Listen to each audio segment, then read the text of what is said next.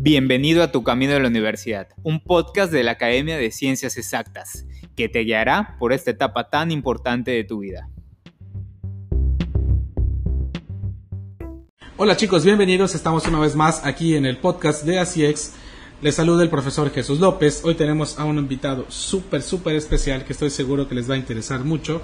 Es el doctor José Julio Pérez Fernández. Él es el coordinador de la licenciatura en medicina en la Facultad de Medicina de la Universidad Autónoma de Yucatán. Doctor, bienvenido. Muy buenos días, me da gusto estar con ustedes y en especial llevar la información a los jóvenes que aspiran a ser profesionistas. Excelente. Bueno, vamos a iniciar con la entrevista. Eh, la entrevista realmente lo que busca es ayudar a los chicos a que tengan la información de esta licenciatura, que muchos la desean, es una licenciatura de las de mayor demanda, ¿no? Y lo que buscamos es que si ellos quieren realmente estudiar esta carrera, que sepan a fondo de lo que trata y tal vez tomar la decisión correcta, ¿no? Si al final vamos a competir, que compitamos por la carrera que, que realmente es la que queremos y no nos llevamos una sorpresa, por ejemplo, que a lo mejor mi carrera sería otra, ¿no? Vamos a empezar entonces platicando un poco sobre la licenciatura. Doctor, ¿pudiera por favor comentarnos un poquito sobre esta licenciatura? ¿Cuántos semestres dura? ¿Cuántas materias se llevan? Etcétera, etcétera. Mira, eh, en este momento nos encontramos en un punto clave y crucial en el desarrollo curricular de la licenciatura de médico cirujano, porque estamos haciendo la transición entre el plan de estudios ortodoxo, que ya tenía una antigüedad como de 25, 30 años, aunque con actualizaciones parciales en forma eh, continua y periódica, pero ya quedaba eh, de una manera de pensar eh, no dentro del rango de los estándares actuales de la enseñanza de la medicina.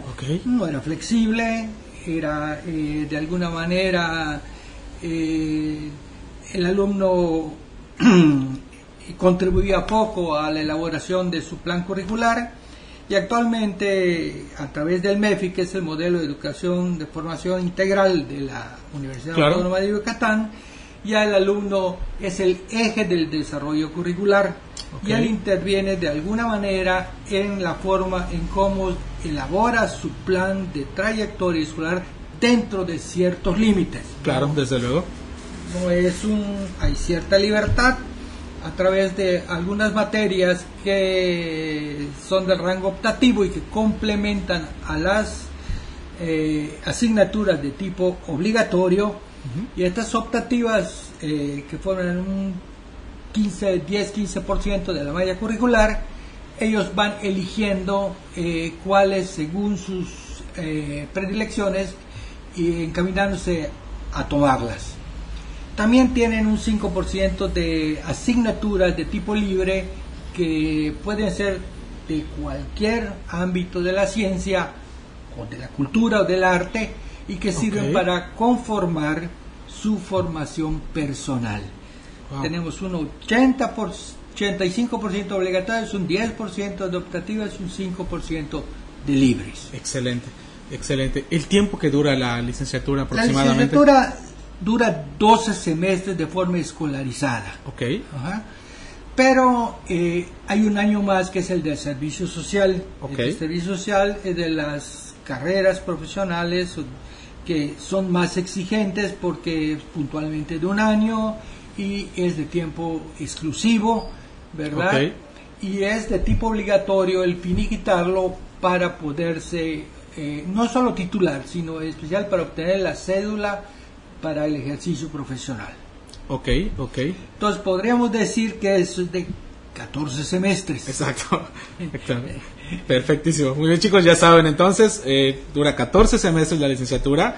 Esto es simplemente para que ustedes tengan el dato, ya que por lo general eh, la mayoría de las licenciaturas duran eh, un promedio de de 8 semestres, 9 semestres tal vez, ¿no? 10 si acaso, y esta es de 14. Entonces tómenlo muy en cuenta, desde luego por el nivel que se trabaja en la licenciatura.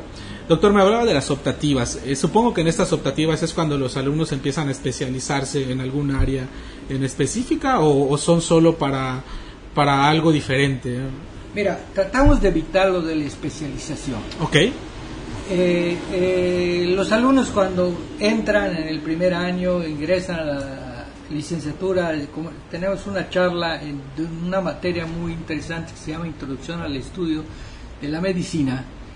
Casi todos ellos, cuando les preguntas, ¿por qué quieres estudiar medicina? Te responden, porque quiero ser pediatra, porque quiero ser cardiólogo. Y les aclaramos muy bien que el perfil del egresado de la licenciatura de medicina, tanto del plan que está en finiquito como en el plan nuevo que se está desarrollando, es de la deformación de un médico general. Ok. ¿Eh? Que es la puerta de entrada al sistema de salud de los enfermos. Ok, ok. es el primer contacto en el primer nivel de atención donde se generan los problemas de salud y donde se deben resolver el 85 al 90% de todos ellos. Okay. Existe un 10% que necesitan ser trasladados o canalizados a un segundo nivel de atención donde ya entran los especialistas básicos. Medicina interna, eh, ginecobstetricia, cirugía, ¿ok? Y existe un 5% donde están los altos centros de hospitalización y a la que acceden ya los profesionales con maestrías y doctorados y lo, el objetivo principal de ellos es la investigación. Pero en este momento la licenciatura trata de formar profesionales de primer nivel de atención. O sea, es un buen médico general. No hay que olvidar que el médico general es quien sostiene el sistema de salud desde luego, Desde luego que sí. Perfecto, entonces empezamos, eh, chicos, entendiendo que estudiando la licenciatura somos médicos generales con todo lo suficiente para poder ejercer bien esta, esta, pues esta profesión y ya de ahí con estudios de posgrado es como vamos especializándonos en las diferentes áreas que nosotros queramos.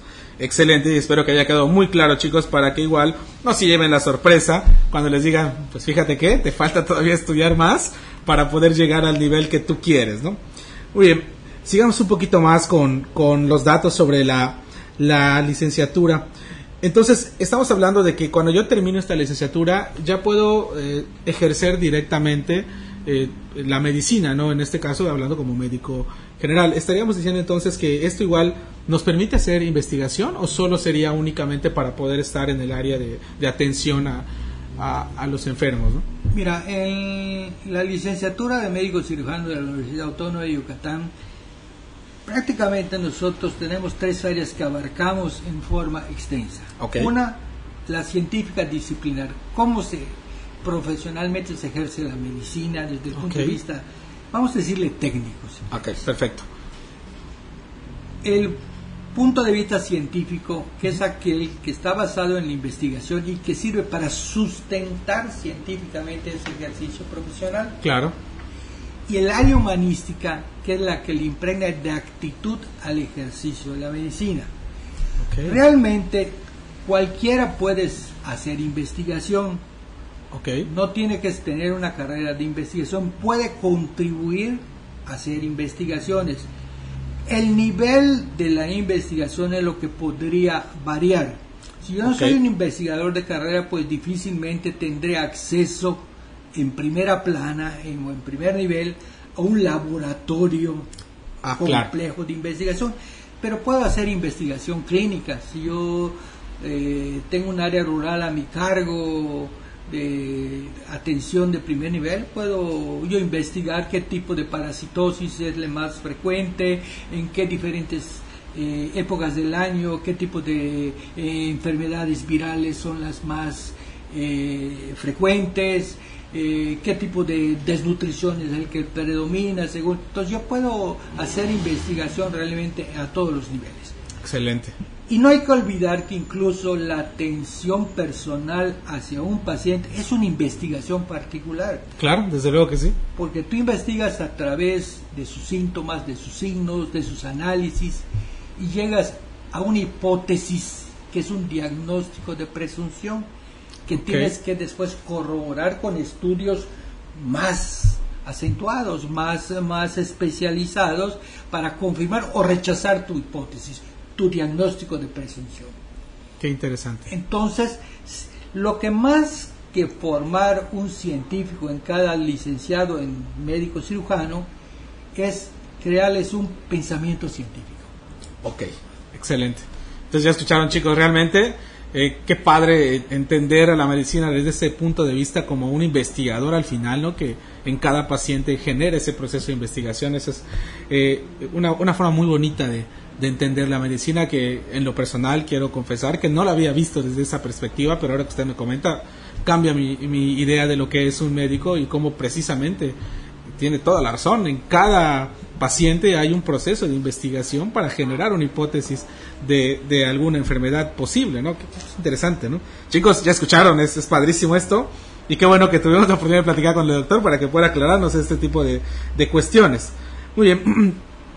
En cuanto a convenios o, o movilidad de la licenciatura, eh, ¿se, ¿se, tiene, no se tiene o, o, o cómo funciona? Convenios, convenios interinstitucionales eh, de tipo regional los tenemos, porque nosotros pues eh, sustentamos la parte teórica y sustentamos la parte actitudinal, pero la parte práctica en muchos Claro. momentos tiene que darse en el sitio operativo del ejercicio profesional. Claro. Entonces nosotros tenemos convenios con las instituciones de salud pública, Seguro, ISTE, Servicio de Salud de Yucatán, ¿verdad? Donde nosotros encomendamos a determinados médicos que tienen eh, esa predisposición para la enseñanza para que complementen con la práctica clínica su ejercicio. En cuanto al intercambios de tipo nacional e internacional, era una de las rigideces que tenía nuestro programa antiguo. Ok, ok. Y en el actual que inicia ahora, estamos iniciando el primer semestre de los 14, eh, pues ya está contemplado esto. Ya está Excelente. contemplado a empezar a hacer los contactos para poder eh, mandar a nuestros chicos a otras un- universidades, a otras eh, regiones, no solo nacionales, sino internacionales, para que cursen determinadas áreas de su currícula que sean concordantes con nuestro plan de estudio, Desde luego. ¿verdad? Pero lo principal y lo que nos, la responsabilidad social que tenemos es esta fundamentalmente está basada en la regionalización de la currícula primordialmente. Yo Claro. no voy a estudiar la fiebre de las eh, montañas rocallosas cuando no conozco el tipo de amibiasis que da en Acanqué. Exactamente. O sea, es muy importante el compromiso social que tengo principalmente con nuestros, eh, con nuestra sociedad, que en última instancia es quien nos sustenta Claro. y a la que nos debemos, sobre todo en la educación pública. Desde luego eh, engrandece eh, en, en muchos aspectos personales y profesionales los intercambios hacia otras regiones para ver lo que se está haciendo, para ver los avances, para ver, eh, pues con la globalización que existe hoy, Claro. muchas veces estás atendiendo pacientes que no solo son yucatecos, Así es. No solo son transnacionales, ya tenemos veracruzanos, chiapanecos, del Distrito Federal, sino ya ves cuántas colonias de extranjeros existen Exactamente. ahorita, eh, italianos, alemanes, y son personas que tienen otra forma de enfermar y otra forma de sanar, Claro. en tanto se adaptan a nuestro, nuestro medio, Exactamente. en tanto beben agua de pozo. Exactamente. Así es. Qué interesante, qué interesante verlo desde esa perspectiva, ¿no? Que, que efectivamente cada, cada región tiene sus propias formas de, de enfermarse y de sanar, ¿no? Qué, qué padrísimo.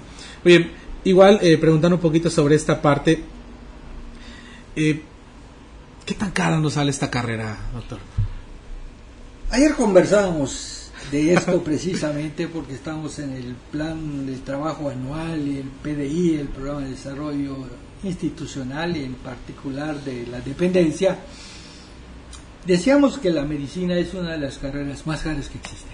Ok, Yo cuando estudié la maestría en educación superior, me acuerdo de la clasificación de las materias, de las, perdón, de las licenciaturas de las diferentes universidades, y hay licenciaturas que son, vamos a decir, hablando económicamente muy productivas. Claro. Un gran ingreso de alumnos, gran afluencia, y con poca inversión en material para la Ok. enseñanza, el proceso de enseñanza-aprendizaje. Sin embargo, la medicina es una carrera de las más caras. Es una de las carreras que además le da más prestigio a las universidades. Claro. Muchas universidades, la sobresalencia, su, su excelencia está basada en su área de ciencias de la salud.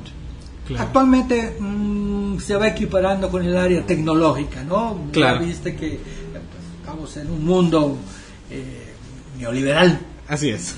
y pues pero sí la carrera de medicina no es una carrera barata es una carrera cara para la universidad ok. para los chicos pues es una carrera que desde el punto de vista económico está al alcance de cualquiera de las otras carreras de la universidad pública y en especial de la universidad de Yucatán. Son sus cuotas de inscripción y prácticamente son muy pocas cosas para los cuales se le pide más eh, dinero ah, o, o elementos.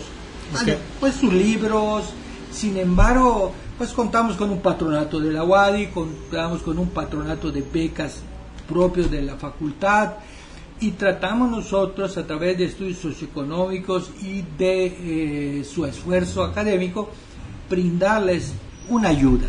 No solventamos todo ni a todos, Claro. pero hasta donde podemos, los exalumnos contribuyen. Anualmente hay un festejo, un desayuno del patronato donde invitamos a los exalumnos pues a colaborar, ¿no? Claro. Y con eso sacamos ciertas becas, además de las eh, becas oficiales que hay, y tratamos de ayudar hasta donde se pueda. Sin embargo, en estos tiempos difíciles, pues cada vez la colaboración, desgraciadamente, no es tan afluyente. Claro. Como que en Yucatán no existe la cultura de la donación para la educación pública. Es una. Existe más la cultura de la donación piadosa. y cierto. realmente aquí esto lo debemos ver no como caridad, sino debemos ver como un compromiso social. Así es. Porque en última instancia la mayoría, si no la base de los profesionales actuantes en este momento, son egresados de la UADI Así es. y tienen un poquito olvidarse de su alma mater. Así es, sí suele pasar, suele pasar eso y qué interesante, ¿no? Igual saber que, como bien dice, que, que como sociedad igual tenemos que mirar hacia, hacia esa especie de inversión, ¿no? Porque al final el, el- donar es una inversión, estamos hablando de que ese egresado en algún futuro va, va a estar dándome un servicio, ¿no? el enseñar. El día de mañana los chamacos que le estamos enseñando van a atender a nuestros nietos. Así es, Y así si no es. los les enseñaste bien, pues vas, estás corriendo un riesgo Claro, personal, claro. además del social. Así es. El famoso chiste de que te estás a punto de dormirte en el, en el quirófano y ves a, aquel muchacho que dices, Dios mío, él me va a operar, ¿no? Pero bueno, qué, qué interesante, ¿no? Bueno, regresando un poquito más a la entrevista, ¿cuáles son las cualidades que yo necesito como estudiante? Eh, pensando en alguien que está en preparatoria en este momento, ¿qué cualidades necesito, aptitudes como estudiante si lo que quiero es estudiar medicina? Sabemos que cada carrera de repente tiene como que sus, sus cualidades muy propias, ¿no? Por ejemplo, si hablamos del área de, de ingenierías o matemáticas, pues un gusto por la matemática o, o una facilidad para, para los números, ¿no? En la parte de, de ciencias de la salud y específicamente como médico cirujano, ¿cuál sería esa cualidad que debe tener el chico? Mira, la cualidad es dual, ¿Ok? científica y humanista. ¿Ok? Científica porque los muchachos tienen que tener un gran apego por el estudio. ¿Ok? Y no solo durante la carrera. Eh, a veces eh, mis amigos se sorprenden o me echan chascarrillos cuando les digo me tengo que ir porque mañana tengo clase. ¿Y qué vas a estudiar? No, no. Es muy diferente curar una neumonía que enseñar a curar una neumonía. Es un Claro. doble currículo. Y la, la otra cosa es que la medicina en especial, si la, el conocimiento científico tiene una vida media de 5 años, en medicina se ha visto que tiene 3 años. Es mucho más renovable los avances, la aplicación científica a la tecnología, o sea, el, avance tecnológico y los descubrimientos actuales como los genéticos, eh, que han abierto un panorama muy amplio a la medicina, no solo en su conocimiento, sino en su aplicación terapéutica y pronóstica, diagnóstica, ¿verdad? Pues todo eso te obliga como futuro profesional a que tengas que estar estudiando constantemente, actualizándote constantemente, y esto es de manera formal o informal. No solo es a través de cursos o a través de eh, congresos, sino muchas veces por ti mismo. La verdad es que ahorita a través de, las redes, las redes de internet, tenemos un acceso a la, información bastante buena. Cuando estudiamos, pues yo creo que hasta a ti te tocó, a pesar de que eres joven, tenemos que ir a las bibliotecas y sacar 20 libros y dentro de los 20 libros buscar, la página y ahorita pones insuficiencia cardíaca, te salen 10 artículos de insuficiencia cardíaca. Por eso le digo a los muchachos, es imperdonable que entren a clase y no hayan leído, aunque sea un artículo, el, de más pobre calidad científica si quieren, pero para que estén enterados de lo que estamos hablando. Y como que les va cayendo el 20, ¿no? El modelo este de educación, de formación integral de la UAR, el MEFIN, este modelo educativo de formación integral, pues tiende a esto, a enseñarlos a utilizar la tecnología para su aprendizaje y para su actualización constante. El nuevo plan, ¿verdad? Eh, prácticamente está basado en tareas a través de las redes, en ejercicios a través de las redes y en forma clásica se van desplazando aquellos eh, exámenes memorísticos, ¿verdad? Que tenían poca aplicabilidad. Y nos reducimos a ponerlos en las cosas que son indispensables. Hay cosas que, aunque sean memorísticas, las tienes que saber. Y tenemos que corroborar que lo sabes. Pero la competencia principalmente es cómo lo haces, por qué lo haces claro. y con qué actitud lo haces. Y ese es un punto que quiero eh, retomar. Cuando me dijiste de las cualidades, nos hemos centrado en las científicas, pero las humanísticas son altamente importantes. Tienes que tener como centro de tu desarrollo el bienestar del ser humano. Claro. Y no solo en la enfermedad, sino en mantener la salud. Nuestro país es un país, pues no me toca eh, analizarlo, pero es un país con recursos por el momento limitados. Claro. Y la prevención tiene que ser mejor que la curación.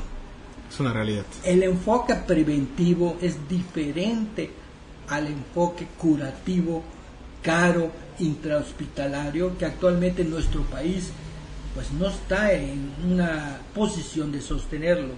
La prevención es lo más factible y es lo más adecuado no solo para nosotros que estamos limitados económicamente, sino para todo el mundo.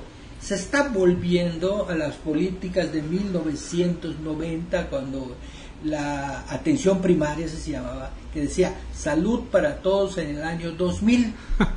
Obviamente no se alcanzó. Claro. La fueron renovando por otros eslogan y ahorita, 20 años después o 30 años, está regresando a lo mismo. Atención primaria. Tienes que irte a la base de la donde se están produciendo las enfermedades. Y acuérdate, las enfermedades, y que lo piensan los muchachos, la mayoría de ellas tienen un sustento sociocultural. La ignorancia, la pobreza, la falta de capacitación lleva a prácticas de estilo de vida deficientes que en última instancia van a producir merma en su salud y van a dar paso a las enfermedades.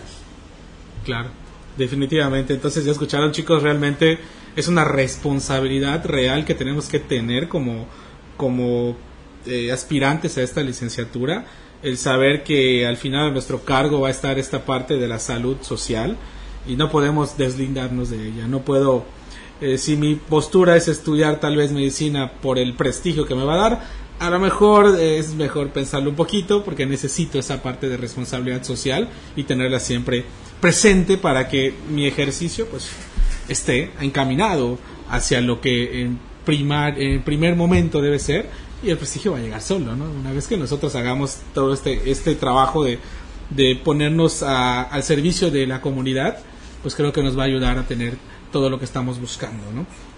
Mira, dijiste una palabra clave en este momento, responsabilidad social. La responsabilidad social, la Facultad de Medicina fue una de las primeras de, tener en cuenta este, esta característica. Uno de sus directores, eh, de hace cuatro o cinco periodos, el doctor Marco Antonio Palma Solís, se formó en la UAM. Ok.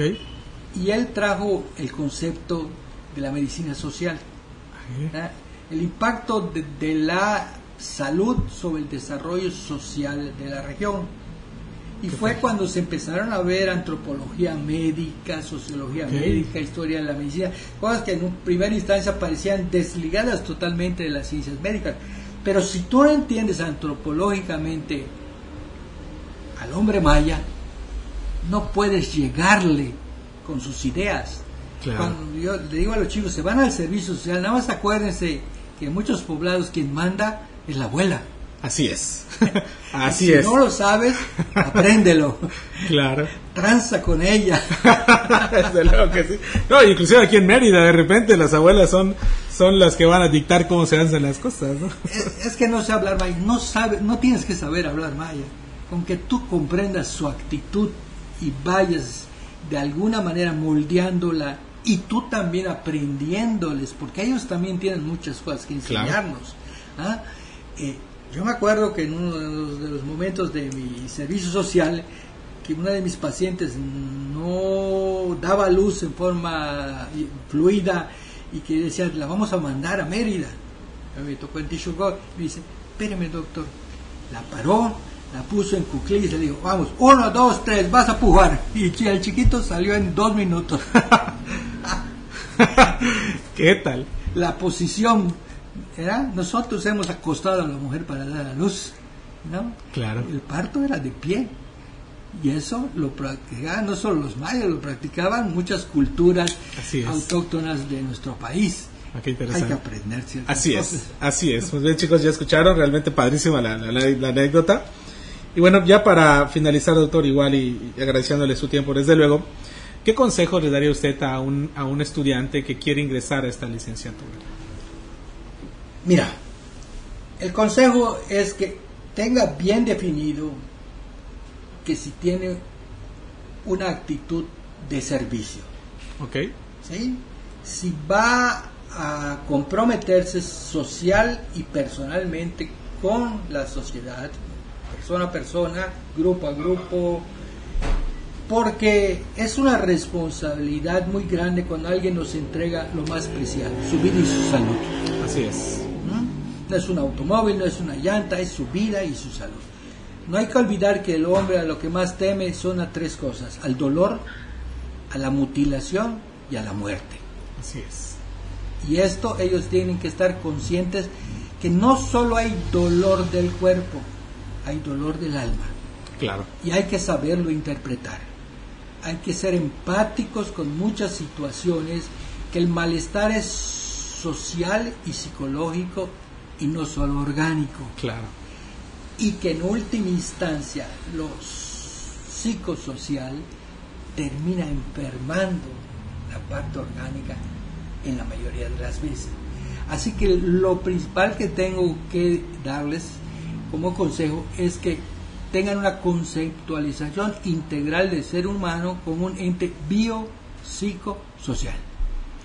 Dos, apego al estudio constante, actual. Es una responsabilidad estar actualizados. No podemos estar aplicando metodologías médicas que ya están caducas, que en un último momento eh, no están produciendo el efecto tan deseado que queremos. Y esto no es mercadotecnia, Así es. justicia. Exactamente. Y por último, ánimo. Optan 3.000, 3.500. Sí. Solo entran 160. Pero si esto les gusta y si pueden, deben persistir. No es que los que no entren sean malos. Desgraciadamente, a veces de los 160 que entran, solo son 10 calificaciones. Porque con las 10 primeras calificaciones ya se llenaron los 160 lugares. Claro. Y los papás muchos te dicen, entonces mi hijo es un tonto. No es un tonto. o desgraciadamente o por algo hay 160 que son mejor que él. Claro. Que tuvieron más apego o que tienen más facilidad para el estudio. No lo sabemos. Si esto quieren, insistan. Así es. Pero al ser humano se le puede servir no solo a través de la medicina. Claro. Porque tanta responsabilidad tiene alguien que atiende una neumonía como el que construye una casa, como el que construye una calle, porque es para uso de la sociedad. Y así, el apego que yo debo tener por hacer las cosas bien en medicina, las debo de tener para ser contador, para ser ingeniero, para ser arquitecto.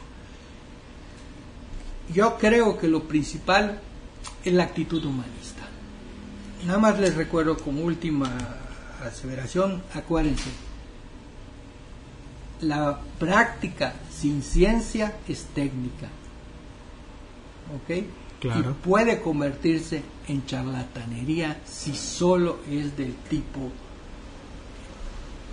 entre comillas, humanístico. Tiene buen trato, tiene mucho feeling, pero no me está curando nada. Exactamente.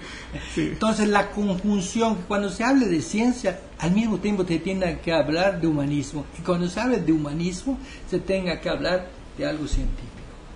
Esto es lo que tienen que tener encajado en su pensamiento. Ese vínculo indisoluble de la ciencia y el humanismo. Excelente. Me quedo, me quedé exhorto, doctor. Excelente, muy buenos consejos, chicos, ya escucharon. Padrísimo, realmente ha sido un placer platicar con usted, doctor. Es increíble toda la información que nos llevamos. Estoy seguro que a los chicos les va a servir muchísimo. Le agradezco su tiempo. Una vez más, chicos, les recuerdo, estuvimos hoy platicando con el coordinador de la, licenciatura en medicina en la Facultad de Medicina de la UADI. Esperemos que la información les haya sido muy útil, que de verdad les ayude a poder ya entender lo que necesitamos para esta licenciatura, que no es eh, tan simple como estamos viendo, realmente implica varias, varias responsabilidades por parte nuestra para que tomemos la decisión de la mejor manera y como bien dice el doctor, podemos ayudar desde muchas perspectivas, no solo es desde el, desde el ámbito médico. Doctor, le agradezco muchísimo, muchísimas gracias.